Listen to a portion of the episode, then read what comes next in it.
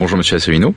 Bonjour. Alors vous déclariez au micro de Spoutnik il y a tout juste une semaine craindre un assassinat au Royaume-Uni, alors similaire à celui de la députée suédoise Anna Lindh en 2013, qui était alors favorable à l'entrée de la Suède dans l'euro, et ce à trois jours du référendum. Alors après avoir fait ce parallèle, vous nous déclariez, je cite, je serai l'un des plus ardents défenseurs du camp du oui au Royaume-Uni. Je prendrai des gardes du corps. Euh, précision pour nos auditeurs, le oui donc au maintien euh, du Royaume-Uni dans l'Union européenne. Mais il semblerait que vos sombres prédictions se réalisent.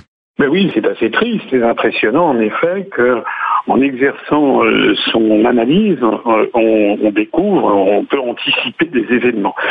Alors évidemment, il est encore trop tôt pour tirer au clair tout ce qui vient de se passer. Mais force est de constater que effectivement, euh, l'analyse que je faisais n'est pas démentie par les événements, c'est le moins que l'on puisse dire. Euh, Anna Lint, qui était ministre des Affaires étrangères et qui était l'égérie du oui avait, avait 42 ans et, avait des jeunes enfants. Euh, elle a été abattue à Stockholm et ça a fait évidemment une énorme émotion dans la population suédoise et les médias en avaient tiré l'argument que voilà, ça allait peut-être bouleverser le sens du référendum qui avait lieu trois jours après. Bon, euh, Joe Cox, euh, elle a 41 ans, elle a des enfants en bas âge et son assassinat fait exactement le même effet que, que, 13 ans, 13 ans auparavant. Euh, le parallèle ne s'arrête pas là, puisque avec il s'agissait d'un Serbe euh, qui s'appelle Mihailo Mihailovic, euh, qui était sorti cinq jours avant d'un asile psychiatrique et dont les motivations pour assassiner Adnalin sont peu, sont peu claires. il y a eu des rumeurs qui ont circulé à l'époque, comme quoi il n'était pas, il n'était pas forcément seul, comme quoi il avait été manipulé, etc. D'ailleurs, la Suède est un pays où il y a euh, des assassinats restés inexpliqués. Je rappelle par exemple que l'ancien Premier ministre suédois Olof Palme Premier ministre en exercice a été abattu dans une rue de Stockholm et de plusieurs, plusieurs, euh, plusieurs années, plusieurs décennies après, on ne sait toujours pas qui l'a assassiné. Euh, et bien là, donc en, Angleterre, eh bien c'est également un malade mental, semble-t-il, ou quelqu'un qui a des antécédents psychiatriques, euh, Thomas euh, qui, a abattu en pleine rue, à la fois avec un pistolet, si j'ai bien compris, et puis avec une arme blanche, euh, cette, députée. Voilà. Alors maintenant, eh bien écoutez, encore une fois, je ne veux pas, je ne veux pas aller plus vite que l'enquête. Mais le problème qu'il y a, c'est que souvent ces enquêtes, finalement, ne débouchent pas sur grand-chose. Euh, en attendant, ce qui va se passer, c'est que si j'ai bien compris, la, campagne référendaire au Royaume-Uni a été suspendue. Je ne sais pas si elle va être euh, euh définitivement annulée. Euh, mais quand elle est suspendue, il y a, un déséquilibre, n'est-ce pas? Parce que les deux camps ne font plus campagne, mais en réalité, il y a un des deux camps qui monopolise les, médias à partir de ce moment-là. C'est exactement ce qui s'était passé en, Suède. Euh, c'est le camp des européistes. En Suède, certes, la campagne avait été, c'était même allé plus loin, puisque la campagne avait été interdite. Il n'y avait eu pas respect pour la défunte. Euh, toute la campagne avait été suspendue, sauf que euh, tous les médias avaient été mobilisés, y compris le jour du scrutin, euh, pour vanter la destinée tragique de l'égérie du, oui à l'euro. Voilà. Et ça s'était assorti d'un sondage Gallup, un sondage d'origine américaine d'ailleurs, qui avait annoncé sans vergogne que cet assassinat terrifiant d'Anna de, avait provoqué un, électrochoc dans la population euh, suédoise et que euh, ça bouleversait, ça renversait le résultat du scrutin et que les Suédois allaient voter en faveur de l'euro par respect pour euh, pour la défunte. Voilà, ils avaient annoncé, je crois, 52% de oui pour pour l'euro. En définitive, c'est pas ce qui s'est produit. Je l'avais expliqué il y a une semaine sur votre antenne. En définitive, les, Suédois n'avaient pas été n'avaient pas modifié leur, le sens de leur, de leur vote. Bon, nous allons voir dans les jours qui viennent si des sondages sortent au, au Royaume-Uni pour expliquer que tous les sondages récents montraient qu'il y avait une forte poussée en faveur de la sortie de l'Union européenne. Ou en tout cas donner le, Brexit, comme on dit, majoritaire, on va voir si dans les jours qui viennent, on va avoir des sondages qui euh, montreraient que c'est un, renversement.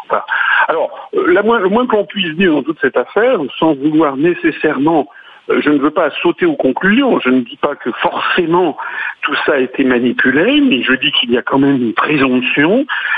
D'ailleurs, c'est ce que je laissais entendre la, fois précédente et j'ai été confirmé par les événements. Ce qui en tout cas est absolument certain, c'est que le camp européiste se saisit de cette affaire pour, pour faire mousser cette opération.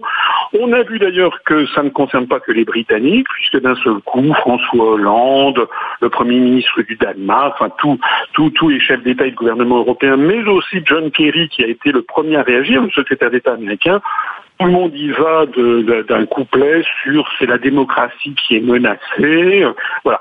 Et on pratique l'amalgame. On découvre que Thomas Mayer, semble-t-il, euh, aurait eu des accointances avec un mouvement d'extrême droite, d'ailleurs américain, aurait été abonné à une revue d'extrême droite raciste sud-africaine, et on fait un joyeux amalgame euh, parce qu'il aurait, paraît-il, dit Britain First, qui, est, euh, qui ça peut être le slogan d'un mouvement politique d'extrême droite au Royaume-Uni.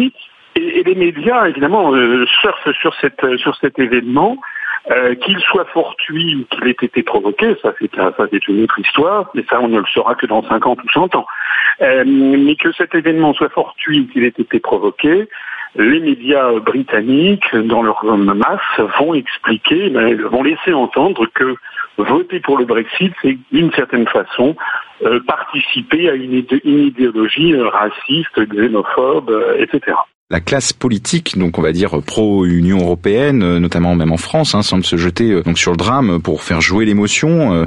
vous avez cité donc Hollande, il y avait aussi Manuel Valls, enfin tous sont allés de leur réaction, de leur tweet, mettant en avant donc qu'elle serait morte pour ses convictions. Or il semble que à l'heure actuelle, on n'en soit pas sûr, enfin que ce soit vraiment lié à cette affaire donc de campagne pro oui au référendum sur le Brexit. Mais c'est exactement ce qui s'était passé déjà en Suède. Euh, c'était les médias suédois avaient exactement fait la même chose en disant euh, elle avait été c'était une espèce si vous voulez de transfiguration de mort et transfiguration ils avaient donné quasiment à la vie d'Anna une destinée euh, christique elle était morte et c'était sa résurrection parce que les, Suédois avaient voté massivement pour euh, pour l'entrée dans l'euro. Enfin, c'est c'est c'est on joue sur des sur des sur des archétypes euh, presque religieux pour essayer d'influer les, les, populations. En réalité, plusieurs années après, on ne sait toujours pas vraiment quelles ont été les motivations de ce Mikhailo Mikhailovitch. encore une fois, qui était sorti cinq jours avant, c'est quand même une chose étrange, d'un asile psychiatrique. Euh, il, a, il a dit ensuite, enfin, vous trouverez ça sur Internet, il faut que les lecteurs aillent se renseigner. En fait, il a dit que finalement, il n'en voulait pas, il cherchait quelqu'un d'autre. Enfin bref, on ne sait pas. On ne sait pas, euh, tout ça reste très très flou. il, y a, y a une semaine, j'avais j'avais fait un parallèle qui décidément se révèle extrêmement prémonitoire avec euh, avec Lee Harvey Oswald. Ah bah, Lee Harvey Oswald, c'est la même chose. C'était un type qui, paraît-il, était solitaire, comme paraît-il Mikhailo comme paraît-il Thomas Mann, c'est-à-dire à chaque fois on nous sort des, gens qui sont des solitaires, euh, qui euh, sont des, gens un peu euh, qui ont des problèmes psychiatriques ou qui ont fricoté soit l'extrême droite, soit qui ont connu les horreurs de la guerre, c'est le, cas de Mikhailo Mikhailovitch, et aussi de, de Lee Oswald. Enfin bon, on a on a un profil de, gens qui sont des personnalités extrêmement fragiles, et puis et puis et puis des enquêtes s'enlisent. Euh, mais il y a entre-temps une exploitation politique et médiatique extrêmement importante. Cela étant, je vais vous dire, euh, vous savez quelles sont nos analyses à nous, à l'UPR, le fait que l'on ait voulu mettre dans la tête des populations l'idée que sortir de l'Union européenne ou être contre l'Union européenne serait des positions d'extrême droite, nous nous expliquons, ça fait maintenant des décennies que ça dure, nous expliquons nous que la, la médiatisation en France, l'ultra-médiatisation du Front National, depuis maintenant 30 ans, enfin depuis exactement 1984, lorsque François Mitterrand en a, en a décidé, a obtenu, a exigé que, la télévision française accorde l'heure, à l'heure de plus grande écoute, la plus grande émission de politique de l'époque, avec François-Henri de, Henri de Virieux qui s'appelait L'heure de vérité. C'est ça qui a lancé le Front National. Et depuis lors, en France, on a mis dans la tête des Français que défendre la souveraineté et l'indépendance nationale, eh bien, ce serait être d'extrême droite. Et puis, accessoirement, tout le monde connaît les dérapages de Jean-Marie Le Pen. On a mis dans la tête des Français que de proche en proche, c'était quasiment avoir des sympathies pour le Troisième Reich. Mais ceci n'existe pas seulement en France. On a mis la même chose dans la tête des Néerlandais avec Gerd Wilders. On a fait la même chose avec euh, en, Grèce avec le mouvement Aube Dorée, qui est un mouvement néo-nazi, euh, qui n'existait pas il y, a, cinq ans et qui a été ultra médiatisé pour faire croire aux Grecs que c'est les Grecs qui s'opposaient au pillage en coupe triplée de, la Grèce au profit d'intérêts euh, financiers, eh bien que, ceux qui s'opposaient à ça et à l'euro, eh bien, étaient des, néo-nazis. Voilà. Donc, d'une certaine façon, pour paraphraser Clausewitz, hein, c'est la continuation de la politique par la même politique par d'autres moyens. On a le sentiment et que qu'il y a qu'il y a toujours cette cette volonté d'absolument de d'empêcher les gens de raisonner de façon rationnelle. Le, Brexit avait l'air de, remporter de plus en plus de suffrages.